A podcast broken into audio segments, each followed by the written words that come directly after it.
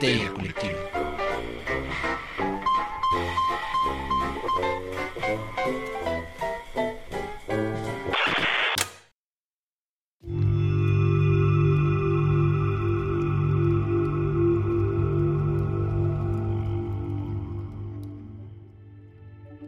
baila, doctor. Solo tú puedes bailar. Ah, oh, altas referencias. Esto es Histeria Colectiva, el programa donde Fernando Santamaría, Ricardo Medina y el doctor Braham se sientan alrededor del círculo de invocación para caja de Pandora y mantenerse extraños en un nuevo mundo, en una nueva cabaña, en un nuevo espacio, en el espacio entre los espacios, donde estas ondas radiales llegan hasta sus oídos para llevarles todo el terror. Yo soy Fernando Santamaría y les doy la bienvenida a este espacio radial perdido. Si un día nos encuentran, tengan mucho miedo porque están muy lejos de casa. Ahora quiero presentarles a mis locutores preferidos y de cabecera eh, que se están manifestando en este momento en su, espectro sonoro o en su espectro audiovisual, dependiendo de dónde nos estén viendo. Entonces ahora está apareciendo frente a su micrófono bajo sus audífonos de calavera el hombre, el mito, la leyenda. Hola, ¿qué tal? Pues aquí de vuelta como cada semana para una nueva emisión de Histeria Colectiva. Así es, es correcto. Me da mucho gusto que se haya manifestado desde el Vortex. Y ahora le damos la bienvenida a los lentes más redondos, a la barba menos tupida, al peinado más ceroso de esta noche. Y se manifiesta frente a su micrófono y bajo sus audífonos de zombie. Ricardo Medina, Ricardo, ¿cómo estás? Hola, muy, muy bien, güey. ¿Tú? bien sentado. Qué bueno, me da mucho gusto. No, bien también. Eh, gracias por sintonizar ahí en sus estaciones de radio este programa. Podemos comenzar. Pónganse cómodos, sírvanse un cafecito, un tecito, bajen la luz, pongan el play, pongan el play. ya, Mimi, entonces ya estamos listos para hablar de magia, casos supernatural, literatura, de... Abre la caja de Pandora y volando la tapa de los sesos platicando de ficción, magia, ocultismo, casos supernaturales, literatura y todo lo que tiene que ver con la cultura del horror. Doctor, ¿qué hay hoy en la caja de Pandora? Pues la caja de Pandora no se cerró de la última vez y seguimos hablando de los Medici. Así Margarete. Excelso Piña, Margarete, Dominique de Coco. Nos quedamos en un punto álgido de la historia de los Medici eh, pero decidimos hacer este episodio en dos partes, entonces ahora por la magia del podcast les estamos presentando esta segunda parte. Y estamos entrando a lo bueno, porque ya de haber sido los Medici como esta familia poderosa de Florencia, estos primeros ciudadanos, estos prominentes políticos y comerciantes, pero al fin y al cabo gente de a pie para el poder real, o sea, como este poder político de facto y, y conquista países, pues entre papas y acomodar a los hijos de la segunda rama de la familia, empezaron a ocupar diversos lugares importantes en el cuadro aristocrático de Europa. ¿No, doctor? Sí. Pues sí, bueno, aquí el chisme, y eso es lo divertido de la historia, es que, bueno, los Medici comienzan como esta familia rica en Florencia, que comienza a dirigir la política de la ciudad, vamos a dejarlo así, con sus altas y sus bajas, porque, pues, bueno, como vimos en el episodio anterior, no siempre les fue bien. Pero lo que hicieron muy bien fue que se comenzaron a invertir en el papado. Entonces los eh, Medici que eran cardenales acabaron volviéndose papas. Uh -huh. Entre ellos tenemos a Clemente VII, quien hizo pues toda una maniobra política muy interesante para casar precisamente a Catalina con un hijo de Francisco I, el rey de Francia, ¿no?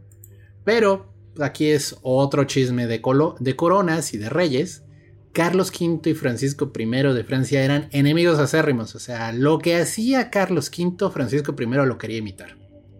Y Carlos lo que hacía V Francisco, ¿De dónde era? Bueno, pues el rey de España, o sea, el de los chocolates, mano.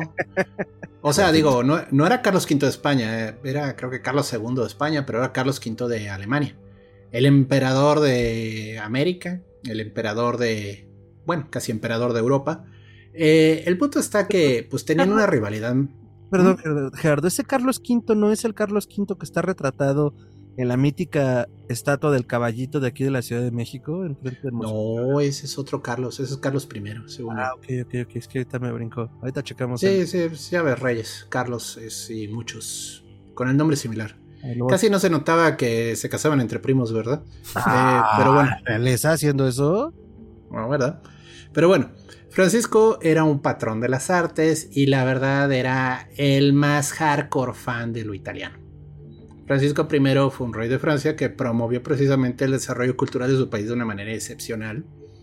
Entre pues, las figuras que se logró jalar allá a Francia fue a Leonardo da Vinci. Leonardo murió allá. Y el, y el rey lo quería muchísimo. O sea, donde Leonardo no sufrió más que desaires en Italia con las familias nobles, Francisco I literal, o sea, le ponía lo que quería. O sea, era como su mascota favorita, ¿no? y pues ahí pasó sus últimos años el señor Da Vinci. Entonces, eh, Francisco pues amaba todo lo que había sido el Renacimiento italiano, entonces lo quería imitar en Francia. Y cuando Clemente VII le dice, oye, pues aquí tengo a una hija de un hermano, de un pariente, de un primo que se apellida Medici también y es Catalina, dijo, pues seguro, afiancemos la alianza matrimonial entre el reino de Francia y el reino de... ¿De dónde dices que son? No, bueno, el punto está que se, juntaron. Los Medici tenían un harto de dinero. O sea, la verdad, y el papa era Medici, o sea, que no le venía mal al rey. Y no lo casó con su hijo mayor, o sea, no iba a ser el heredero, por así decirlo. Y claro, eso luego será importante. Y entonces, eh, Esta es una pues, herramienta que nos servirá más tarde. sí, exacto, esta es una pista para más adelante. Pero bueno, eh, el punto está de que hacen la alianza matrimonial y el que se encabrita es el rey de España, Carlos V.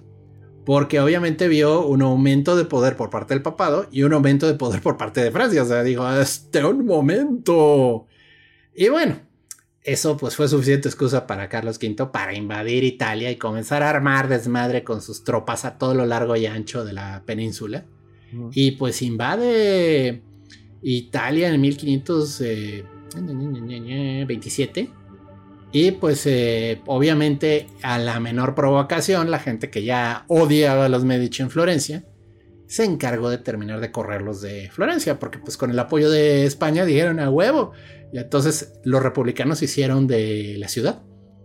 Que no les duró mucho el gusto. O sea, al final de cuentas, este, fue una de esas revueltas que sí queman y corre gente y demás, pero pues al final en cuanto se fueron los españoles, el asunto se zanjó, ¿no? Pero bueno. ¿Y por qué ya odiaban a los Medicis?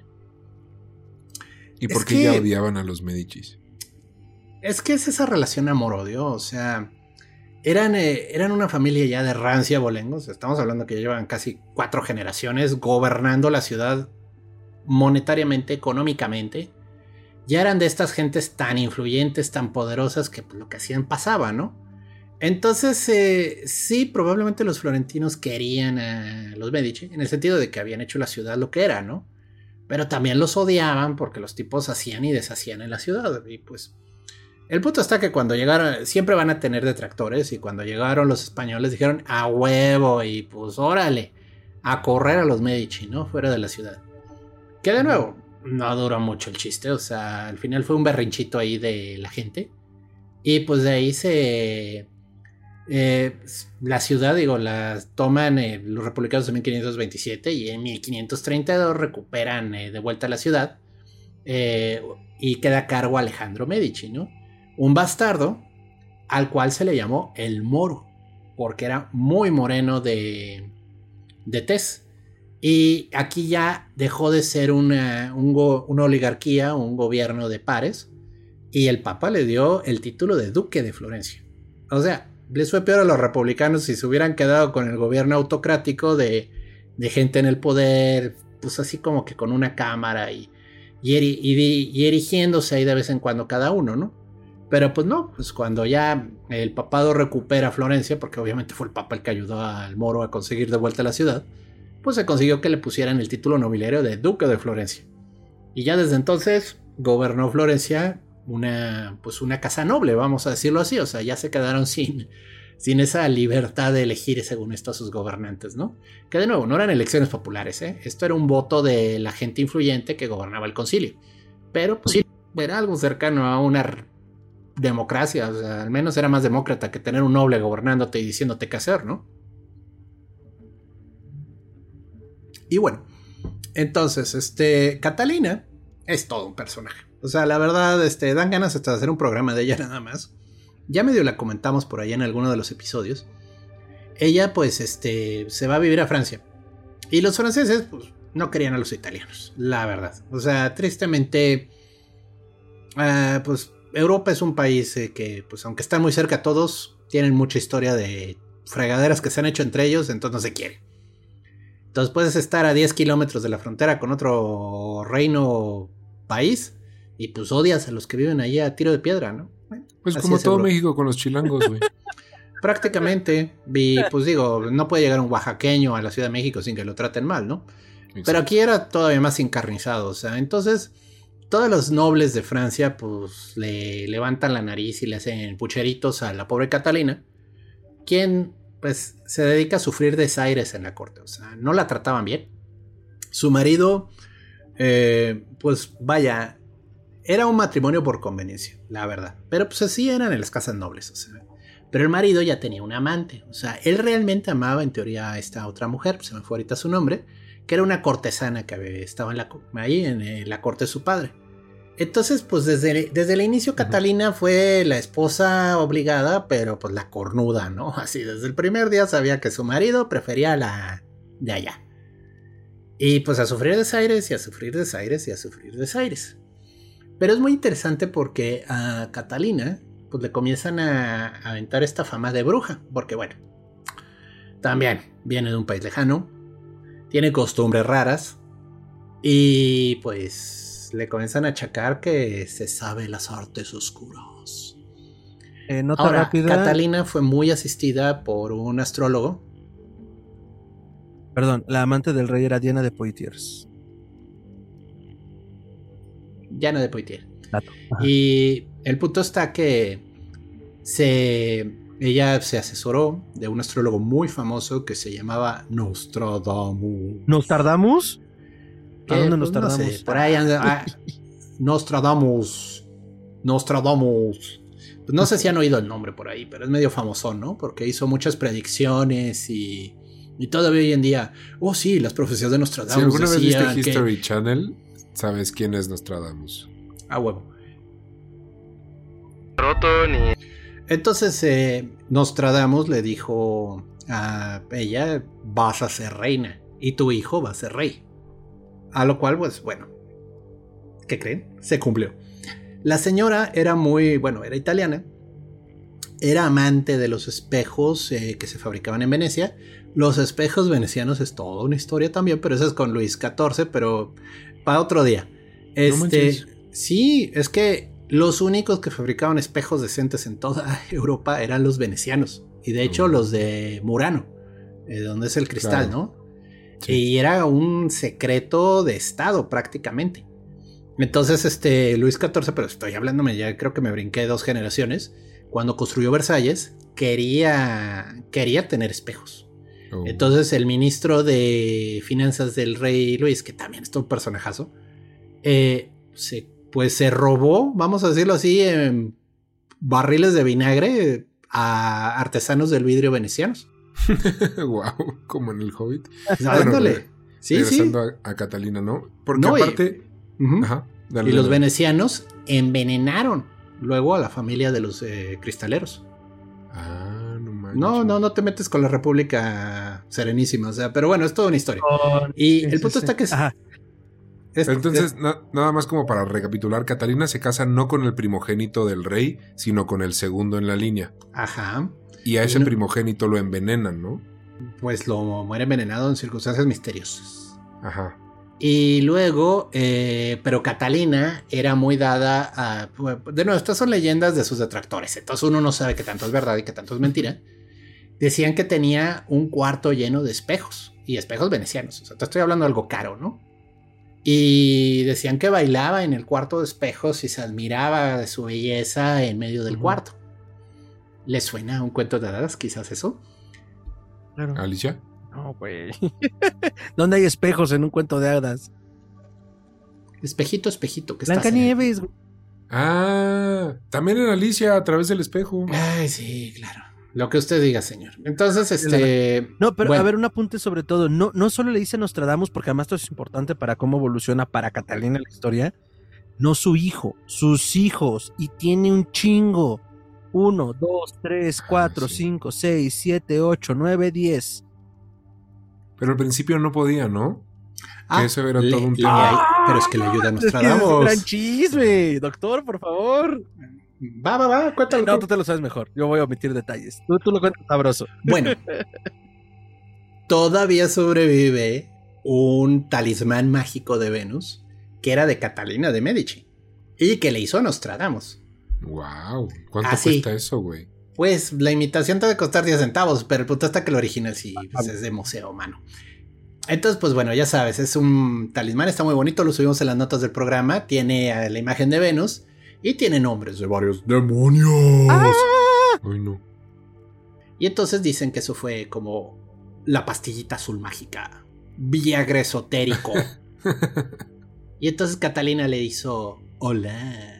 Y el otro así como toing. Y, este, pues, y llegó un hijo, y llegaron dos, y llegaron tres, y llegaron cuatro, y llegaron cinco. Su esposo era Tom y Jerry, digo Tom, o bueno, Jerry.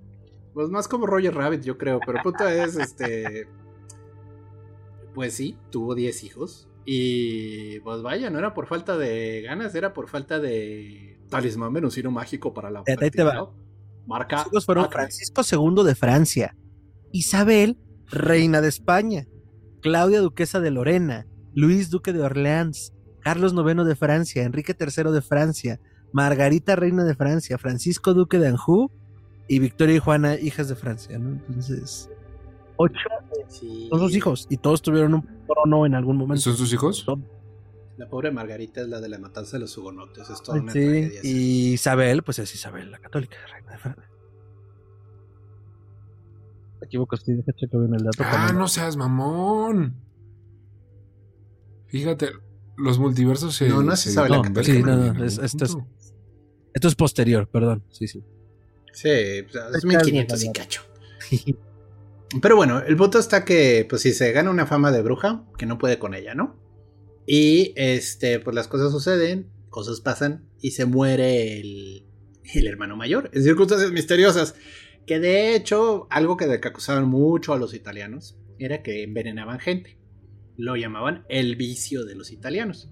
Por eso, por ahí tenemos un programita de los venenos, está muy divertido de una vueltita. No hablamos de este precisamente, pero sí era algo que acusaban a los italianos constantemente de envenenar a sus rivales. Entonces muere, muere el hermano mayor y entonces el esposo de Catalina pues se vuelve el rey de facto, ¿no?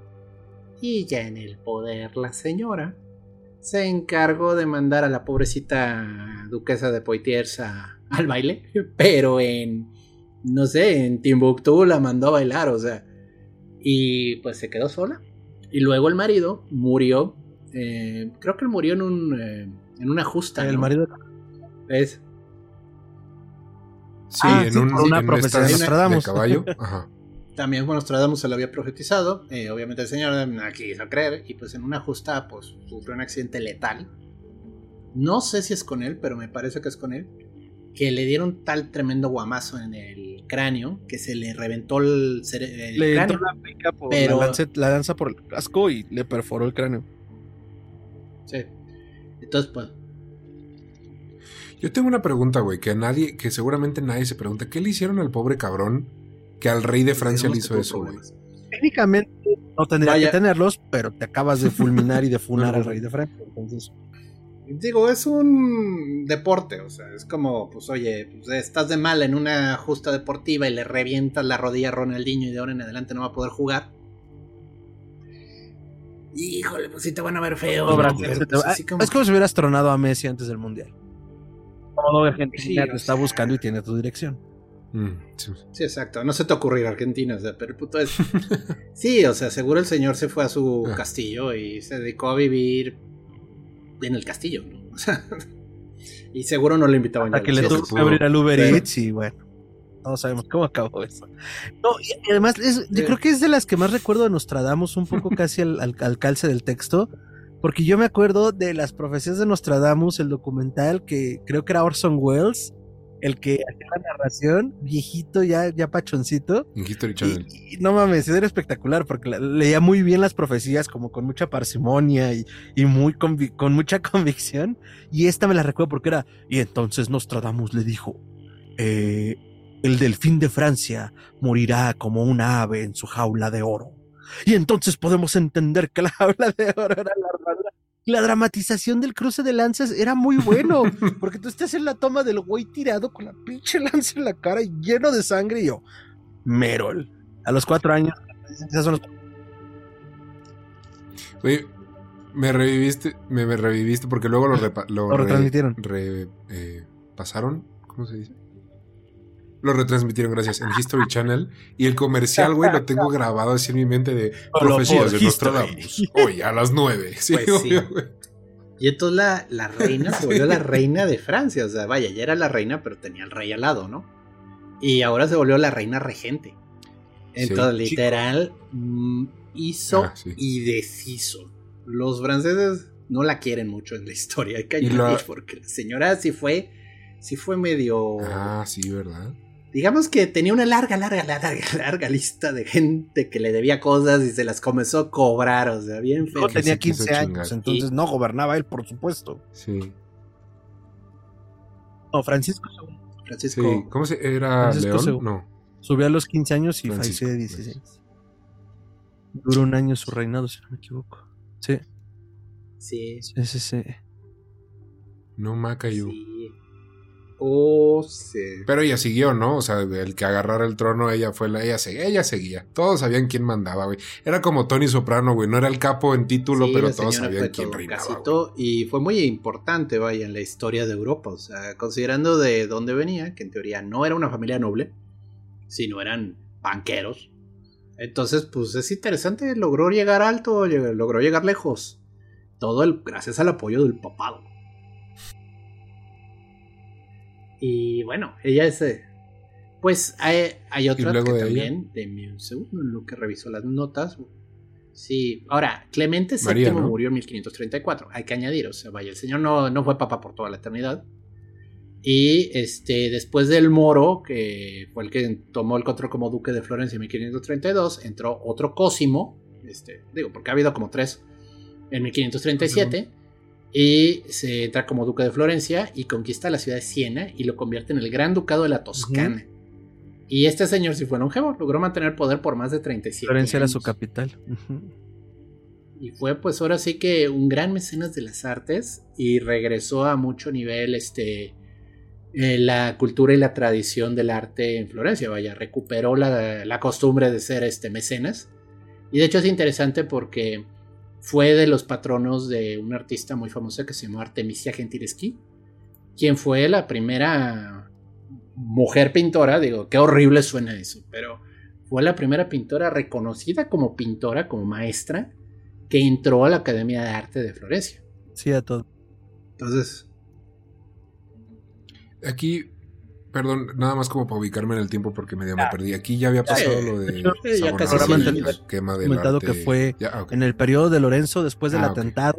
Marola aprovechó un poco todo esto de Florencia vive, ah, recordando un poco, Florencia vive en pecado y todo el mundo se lo compra. Hasta por poquito se lo compra Lorenzo, pero bueno, le logró hacer contrapeso y es cuando se hace la hoguera. Y sí, ya habrán pasado más o menos sus 100 añitos. Porque además, este, Cosme, Cosme II, Cosimo II, ah, era un gran general. O sea, libró grandes batallas y se le reconoció como un poderoso líder.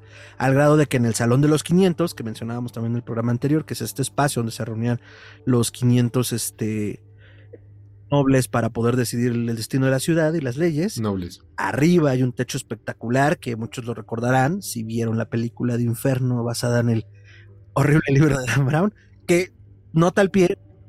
Es que eso iba. Es el libro mejor logrado. Es horrible. Ya la había embarrado muchas veces y bueno, ese es un tema aparte. Eh, pero él lo menciona y en la película sale y pues es un techo precioso, además de que el sistema del techo está muy cabrón. Y al centro, el, fresco que se rompe en la película y en el libro, es un fresco, eh, perdón, es un óleo de, de, Cosme, de Cosme II, el, gran duque de la Toscana. Sí, bueno, quisiera nada más hacer un pequeño paréntesis. Okay. es una gran, gran, gran pintora. Vamos a subir al menos, yo creo, este, la pintura de Judith y Holofernes, eh, que es es impresionante. O sea, vaya, y es una. Ese tema de Judith decapitando a los es un tema que les gustaba mucho a los pintores. Este. Tenemos Caravaggio que lo hizo. Pero, híjole, el cuadro de Gentiles que tiene. Tiene una fuerza que no le ves a, a Caravaggio. O sea, ahí, ahí sí entiendes, o sea, ella sí, sí estaba proyectando algo fuerte en su arte ahí. Y bueno, es toda una historia. Eh, los pintores de esa época también vivieron eh, vidas duras.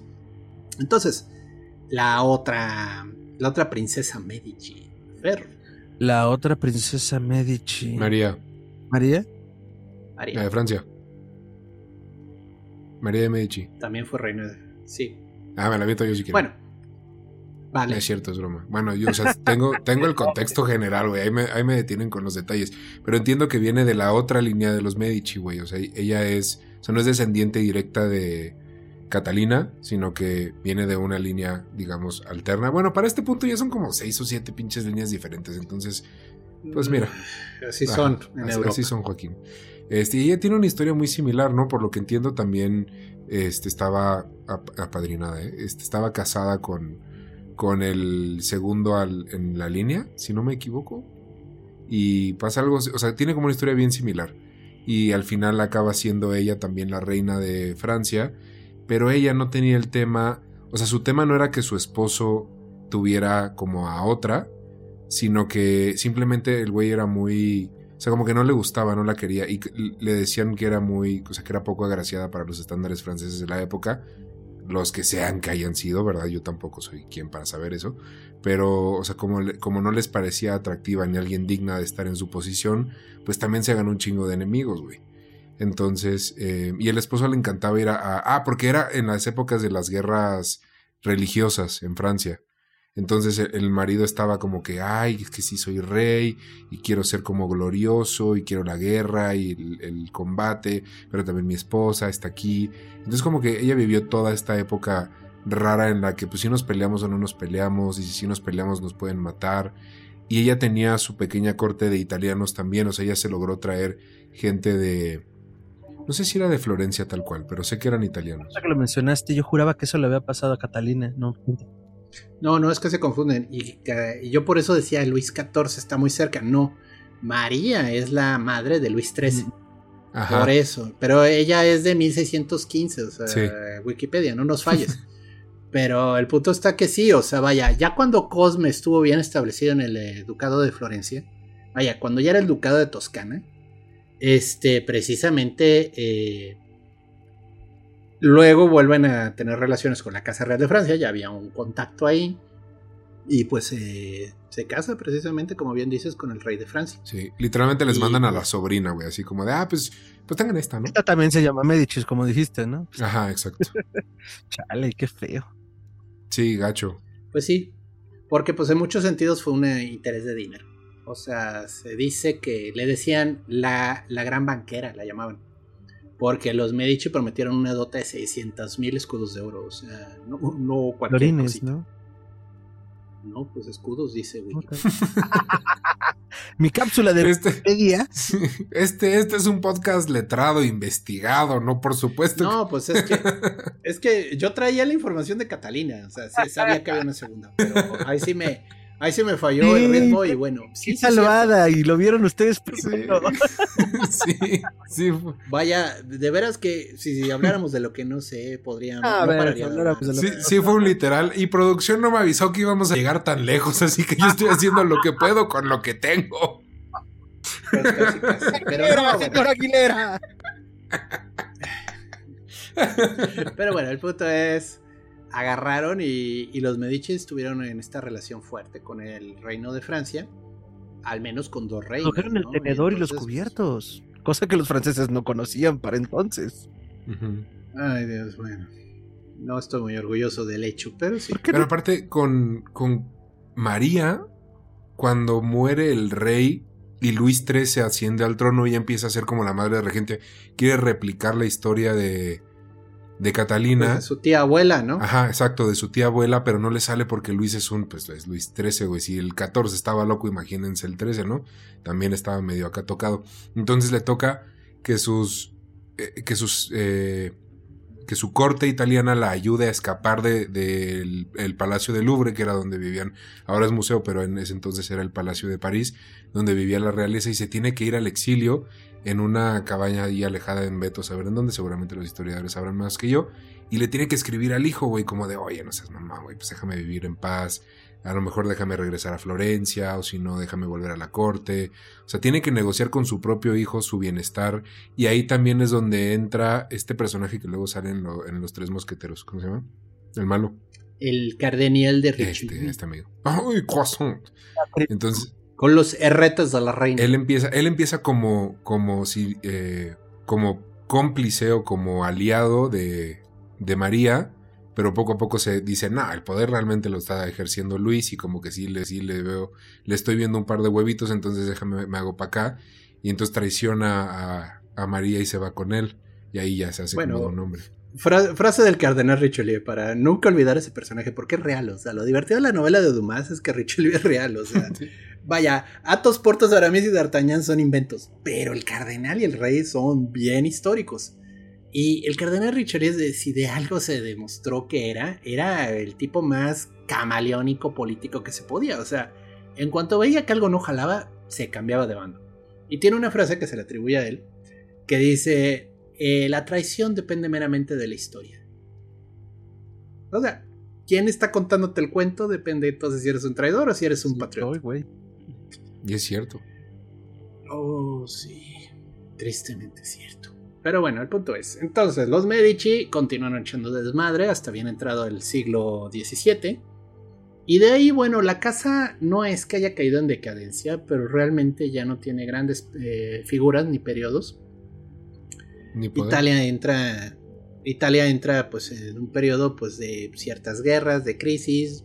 Los Medici sin pena ni gloria ya no tienen papas, ya no tienen reyes hasta donde se conservaron el ducado, pero hubo un momento en el que ya incluso abdicaron y dijeron yo ya no quiero saber de esto. Obviamente fue durante la, pues eh, ya por el siglo XIX, siglo XX. y se dedicaron mucho poder y eso también minó el poder en Europa. el centro del poder ya se fue hacia Francia y de hecho ah, creo que hay una, ay, no sé si lo traigas ahí en tus notas porque a mí se me borró ahorita la cinta Creo que la última, la última Medici con ese poder político y social fue también una María y que de hecho es la que hace una suerte como de protectorado de todo el patrimonio de los Medici.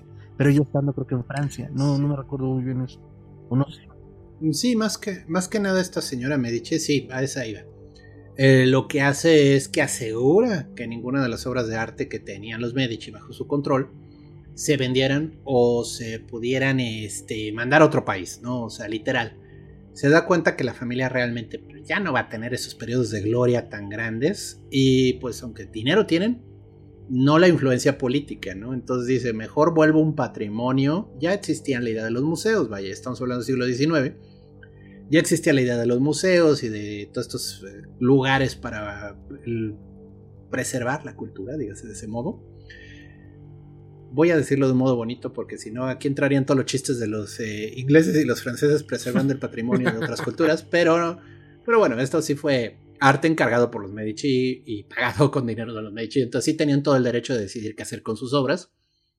Y entonces ella se encarga de que, pues literal, se convierta en una colección. Y es una colección permanente que tiene reglas muy específicas en el sentido de que eh, no se puede vender, no se puede traspasar, no se puede enviar a otro museo. La idea está que sea un patrimonio cultural de la ciudad de Florencia como tal, ¿no? Y obviamente, digo, yo no he ido a Florencia, aquí Fede y Rich sí, así que me pueden contar más, pero pues uno va a Florencia y de las cosas que más impresionan es precisamente todo este tipo de arte que patrocinaron los Medici. estaban cabrones, o sea, cabrones, en un nivel de... Porque bueno, hablamos de los pintores famosos, ¿no? O sea, sí, pero pues hay pintores que pues quizás no eran Miguel Ángel, pero vaya, ves la pintura y dices, a la madre, este güey era un genio. Entonces pues tienen una galería gigantesca ya, llena de obras de arte gigantescas, hermosas, preciosas del periodo. Y lo que no han de tener en las bodegas, los cabrones, o sea. Yo creo que una de las cosas más bonitas que hay es darte cuenta que, porque le dicen a Roma la ciudad museo, ¿no? Porque a donde vas hay este tipo de cositas como de las ruinas, el coliseo, las fuentes, pero la verdad es que en Roma se nota bastante la influencia del siglo XX, XXI. O sea, sí, se notan estas restauraciones y estos edificios más modernos. Florencia realmente cuando vas, güey, entras a una ciudad medieval y te transportas en el tiempo y lo único que te regresa a la modernidad son, es que hay dos, tres coches muy chiquitos, güey, y unas tiendas modernas. Pero eh, casi toda la ciudad sigue siendo, o a, mi apreciación, se sigue viendo como una ciudad muy medieval. Y para mí esa es la verdadera ciudad museo, güey, porque además al edificio al que entres vas a encontrar tal cual, güey. Obras y así, de repente entras a una, una iglesilla ahí que se ve medio pedorre, la chingada entras y se ve precioso y hay un caraballo, güey, así de, ah, mira, sí, aquí hay uno.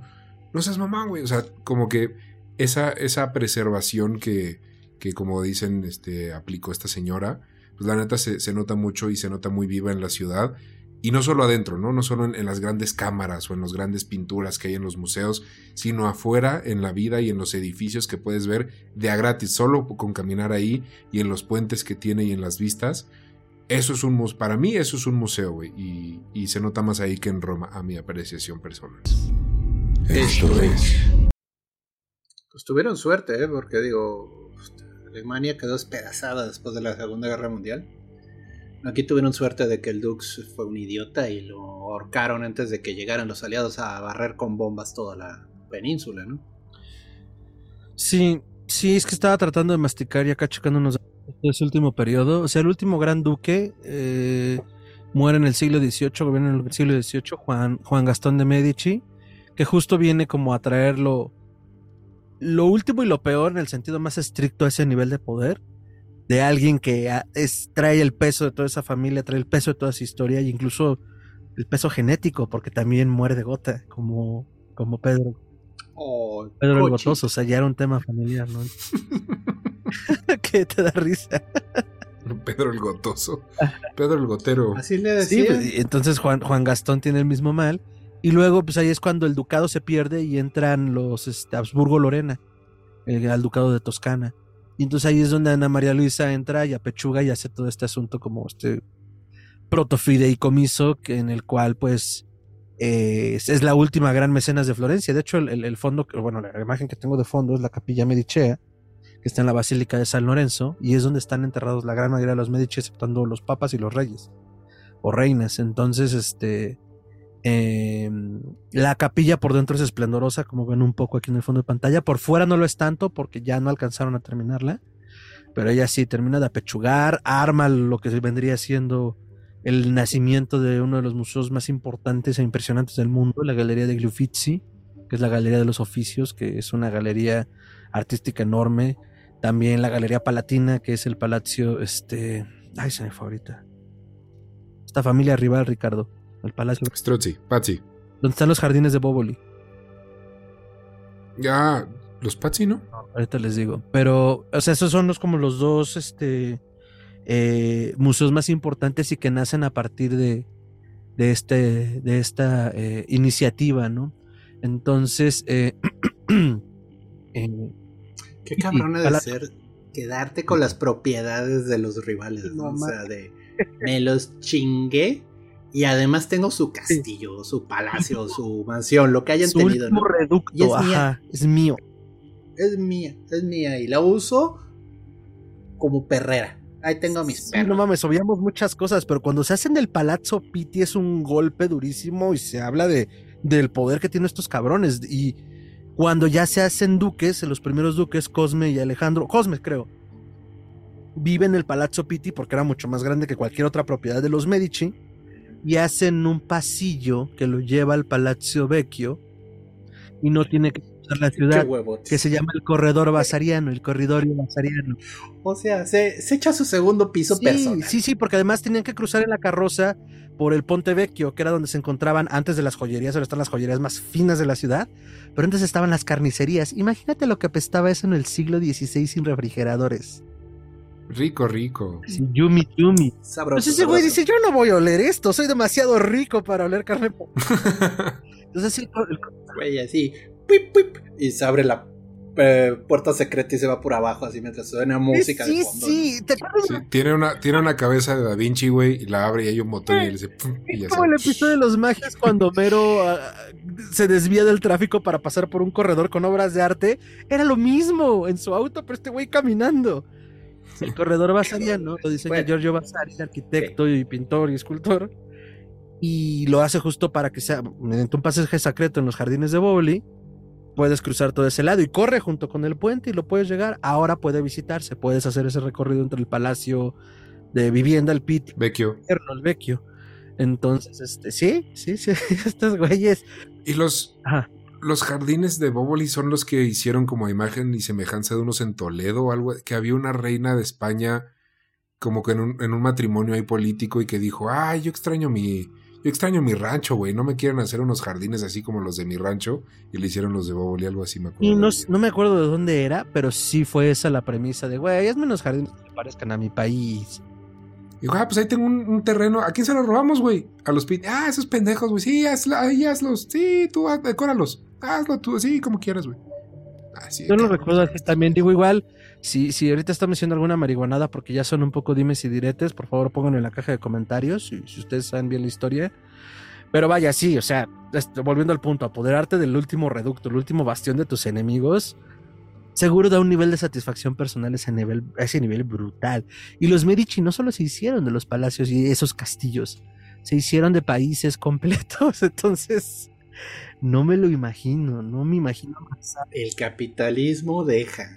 Sí, güey, también tienes que saber qué hacer con él. Digo, ahí está Elon Musk que no da una, pero pues tiene todo el dinero del mundo. Pues sí. Entonces.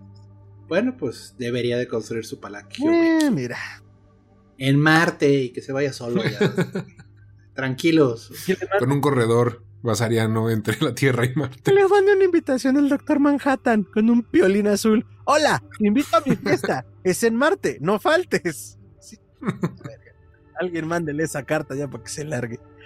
Este, ahora, un poco como epílogo, como corolario el último, último heredero de los Medici dio una entrevista en 2017. No mames. Se llama Lorenzo de Medici. Qué raro. No mames. Qué peso tener ese nombre. Y es de lo que habla. Es un peso pertenecer a esta familia, es un peso cargar el nombre del más grande de todos nosotros. Y es el último de ellos, literalmente. Ni él ni su hermano. O sea, cero hijos. No tienen hijos. Con ellos se extingue la familia que ha existido 800 años, hermanos. No sé. Hermanos, hermanas. Oye, ¿y, qué es de él? O sea, me imagino que es putrillonario. Eh, no, curiosamente no. Lorenzo de Medici tuvo esta entrevista con la BBC Mundo días antes de ir a España a un festival en, aquellos años, en 2017. Y bueno, habla de la carga que supone hablar, este, llamarse como se llama. Platicaron un poco del dominio de los tres siglos entre 1400 y 1700 en Europa.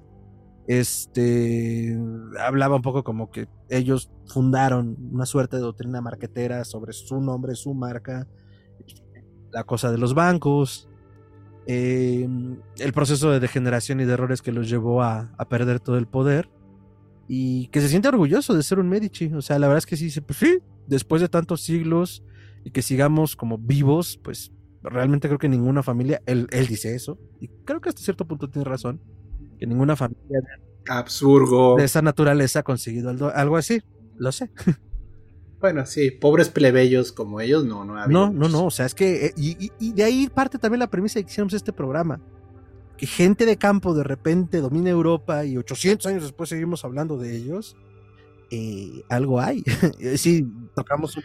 Bueno, me, me gustaría comentar dos cosas, así como un poquito ya cerrando toda la idea nadie hablaría de los Medici si no hubieran sido los patrones de las artes. No, claro. O sea, se hubieran quedado como pues, los Borgia, o sea, vaya, los Borgia son un tema muy interesante también, igual algún día hablamos de ellos. Es muy interesante porque el último Borgia es un santo. ¿Es un santo? Es un santo, reconocido. Órale.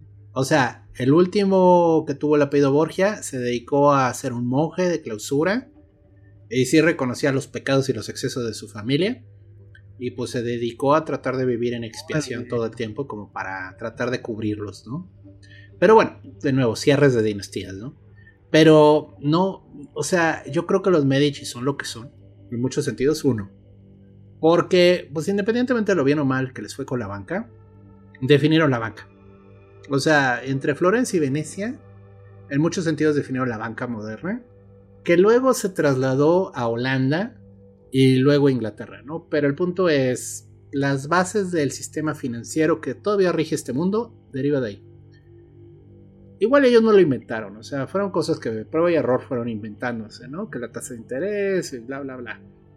Pero en realidad lo que hicieron a los Medici, lo que fueron, fue este, su patronazgo del arte, porque de nuevo uno camina por Florencia y no puede más que admirarse de lo que hubo, de lo que fue. Y esa ciudad, la verdad, si todas las obras de arte que los Medici patrocinaron, digo, sería bonita, pero no sería lo que es. Entonces, este es eso. Y bueno, y ya por lo, lo último por lo que se les puede reconocer es que qué buenas maniobras políticas se aventaron los cabrones. Porque cuando ya se les estaba acabando el pozo en Florencia, se lograron brincar al papado. Y cuando ya estuvieron en el papado, lograron recuperar Florencia. Y todavía proyectar este matrimonios hacia Francia. Eso, digo, se requiere una cierta capacidad estratégica que no cualquiera habría hecho, ¿no? Entonces es interesante como dinastía. Y yo creo que el Renacimiento italiano, sin los Medici, no, no habría sido lo mismo, ¿no? Pues ya que estamos entrando a lo que son los comentarios de cierre, pues sus redes, doctor. ¿Y alguna otra recomendación? Si tiene bueno, bueno, si les interesa más saber la, vida de Catalina, hicieron hace poco una serie de televisión que se llama La Reina Serpiente, que es precisamente la vida de Catalina de Medici. Em, salió, no me acuerdo, creo que en Paramount, en una de esas este, canales de paga que no son enteramente los más comerciales. Eh, pero se ve interesante la serie, o sea, obviamente pues autobiográfica con, con, detalles, ¿no? O sea, con libertades. ¿Salió ¿Es en la que sale Rob Stark? Ah, sí, creo que sí. Salió en Lionsgate. Lionsgate. Lionsgate, bueno, perdón. Pues, ah. ya saben. Ahí está, ¿no? Este. Y si hay una serie incluso de los Medici. Sí, es en la que sale Rob Stark, esa. Que creo que no duró. O sea, no, no duró muchas temporadas tuvo una o tuvo dos y como que no logró jalar el interés que debían. Eso ya es culpa de los escritores, si me preguntan. bueno, yo digo, del marketing. Porque la historia está bastante interesante. O sea, bien contada esa historia sí te puede mantener bien entretenido. Porque vaya que tuvieron alzas y bajas bien divertidas. Y pues mis redes me pueden encontrar como Chuntaromelquisede, que esto es arroba chuntarome en Twitter. Y en Facebook me pueden encontrar como eh, Gerardo Braham, es una fanpage. Ahí trato de subir las notas del programa, las invitaciones, los programas que vienen. Y pues es una manera de mantenerse en contacto. Excelso Piña, doctor Ricardo, comentarios de cierre, redes y recomendaciones. Pues si algún día tienen la fortuna de ir a Florencia, hagan un drinking game y váyanse a explorar la ciudad y cada vez que vean el sello Medici, que son tres, creo, tres pelotas en un escudo, tomen un shot. Eh, yo sí, es que me gustaría recomendarlas, pero no sé si manchar mi nombre así. Hay unas novelas que se llaman Los Medici que van a estar en cualquier librería a la que vayan dentro del país México. Esperaría que en Latinoamérica también, que se llama tal cual Los Medici y las escribe Mateo Strucul. Em, son cuatro volúmenes. El primero habla de Cosimo y su hermano, el segundo habla de Lorenzo, el tercero de María y el cuarto de... Perdón, el tercero de Catalina y el cuarto de María. Y no voy a decir que es un buen escritor, a mí me pareció eh, un escritor muy raro, pero al, final lo que hace es noveliza la historia tal cual y sí se nota que hizo una investigación muy cabrona y que viajó muchísimo y que se documentó mucho para que hiciera interesante lo que cuenta, pero sí se nota también que vio demasiado Game of Thrones y quiere ahí meter cosas que al final no son tan necesarias. Si, si, quieren darse una embarradita y decir, bueno, quiero conocer de estos cuatro personajes que son importantes en la historia, pero no quiero leer un libro de historia, quiero que sea novelizado, vayan y cómprenlos, ahí están en cualquier librería. Eh, yo, a mí me encuentran como arroba tiranosaurio Rix en Twitter e Instagram y estamos en TikTok como arroba musicrononautas. Musi como música, crono como cronos, nauta como astronauta. Y pues muchas gracias por habernos escuchado hasta acá. De verdad lo apreciamos. Les mandamos un beso en donde se lo quieran poner. Ay, y te daba miedo recomendar las novelas y ya mandaste un beso sin licencia, mano. ah, bueno. Un beso en el sicilisco. este. Mm, algunas anotaciones finales sobre esto. Definitivamente un programa de dos horas, y eso que ya fue largo, no nos da no nos da ni de cerca para poder explorar todo lo que hicieron o no hicieron y, los lugares donde metieron las manos esta dinastía europea y explorar aún más justo como este pequeño guiño, estas cosas, que tampoco está muy, explorado, ¿no? Pero qué tiene que ver como todo este periodo mágico, oculto, místico y musical que tuvieron en el Renacimiento con su ascenso al poder. Nadie se pone de acuerdo con lo poco que sabemos y no sabemos demasiado. Pero lo que sí sabemos, como decía el buen doctor, era el nivel de influencia que tuvo esta familia y de dónde vinieron y dónde terminaron, pues genuinamente muy pocos. Sí, sí, sí hubo familias de grandes nombres que por periodos de tiempo muy cortos pues, gobernaron países, ¿no? Tuvieron un poder político, cultural y económico y bélico enorme. Pero nadie como los Medici. el, hecho de que 800 años después tengan todavía un heredero vivo y que con ellos termina, a mí ya me parece impresionante. Mencionaba, preguntaba a Ricardo que si tenía lana. Nunca es muy claro, porque de hecho solo he encontrado yo esa entrevista y no he sabido más de él, pero él es escritor. De él pueden encontrar varios libros de los Medici. Vive en Suiza, tiene 28 años viviendo allá, su familia escapó de Italia durante el ascenso del fascismo. Él nace en Milán en el 51, entonces bueno, pues ha sido como un poco un Medici errante, pero bueno, el hecho de que haya uno de esos cabrones vivo, a mí me parece impresionante. Entonces, yo no creo que le falte nada, ah. o sea, seguro si quiere un Ferrari se lo puede comprar. O sea, el punto es, quizás no es Lennon Musk en cantidad de dinero, pero de que tiene... no, digo, no lo sé, digo, seguro no es ni una fracción de lo que tuvo algún momento la familia, pero sí, a ver, o sea, creo que sería mucho más famoso si no tuviera, ¿no? Entonces, eso habla mucho de, de, esto y de que pudieran escapar de la Italia fascista, seguro con sus tribulaciones, pero que pudieran hacerlo, pues habla de que había un poder económico allí que se los permitió, definitivo. Entonces, este... Eh, la fascinación que puede existir por una ciudad de esta naturaleza, independientemente de, Europa y lo que sea, pues sí tiene que ver con cómo fincó el arte y, el pensamiento occidental en muchos niveles, ¿no? Porque tuvo muchísimos alcances la búsqueda de desarrollo que tuvo la familia desde el inicio, ¿no? Entonces, eh, si algún día, como bien decía Ricardo, tienen la suerte de deambular por allá, eh, van a ver que es impresionante. O sea, el síndrome de Stendhal existe por una razón. O sea, hay un momento en el cual lo estético es tanto a tu ojo y a tu vista y a tu cerebro que te revienta. Te revienta, es demasiado. Y digo, no conozco demasiadas ciudades en Europa, pero de las que conozco, Florencia está muy por encima y es gracias a estos señores. Pienso que está muy por encima y es gracias a la visión que tuvo esta familia. Y pues con esto cerramos nuestro segundo, nuestra segunda parte de nuestro episodio número 100. ¡Yay! 100. Muchas cosas van a cambiar, muchas cosas van a pasar. Este, manténganse extraños para seguir escuchándonos y para saber de qué va a tratar todo esto, porque además, tarde pero sin sueño, eh, cumplimos tres años. ya cumplimos tres años el 28 de febrero, primero de marzo. Esto está saliendo un poco después, pero aquí andamos. Y, no se cumplirían esos tres años si no hubiéramos llegado al programa número 100, de no ser por ti, querido Podescucha. Entonces, gracias a ustedes podemos llegar hasta acá. Eh, tranquilos que llevamos prisa y vamos a traer cosas diferentes, vamos a traer contenido diferente. Eh, si la magia negra nos funciona, vamos incluso a estarnos presentando en formatos diferentes. Ya hablaremos más de eso después, si lo verán. Pero Espérenos en forma de tazos. Volvieron en forma de fichas. Entonces, este, pues nada, creo que no nos queda más que agradecerles a todos ustedes, a los horrorosos este, creadores de contenido que también nos hemos encontrado en el camino, con quien hemos colaborado, que nos han abierto las puertas. Este, muchas, muchas gracias, porque pues si no, genuinamente creo que no seguiríamos haciendo esto, porque crear contenidos es complicado. Y si no hay una retribución desde la audiencia, y por retribución me refiero a la respuesta de vernos, de querer compartir, de querer formar parte de esto, este, pues ningún proyecto sobrevive, ¿no? Entonces nosotros vamos por el tercer año y es gracias a ustedes, queridos histéricos. Entonces, pues nada, a mí me pueden encontrar como arroba mantrasayas con la tiene al final en Twitter y en Instagram. Y Histeria Colectiva Podcast la encuentran en todas las redes como Histeria Horror y nos pueden escuchar donde sea que escuchen podcast. Y con la novedad también de que ya pueden vernos en video en Spotify para quien desea hacerlo así. Entonces, este. ¿Neta? Ya nos no mames. esa opción. ¿Cómo? No sé, pues un día lo abrí y se pudo y ahí estamos. Hola Spotify. Y este. No mames, ya no voy a poder saludar a los de YouTube nada más porque nos ven, güey. Patrocínanos Spotify. ¿Qué estás usted, doctor?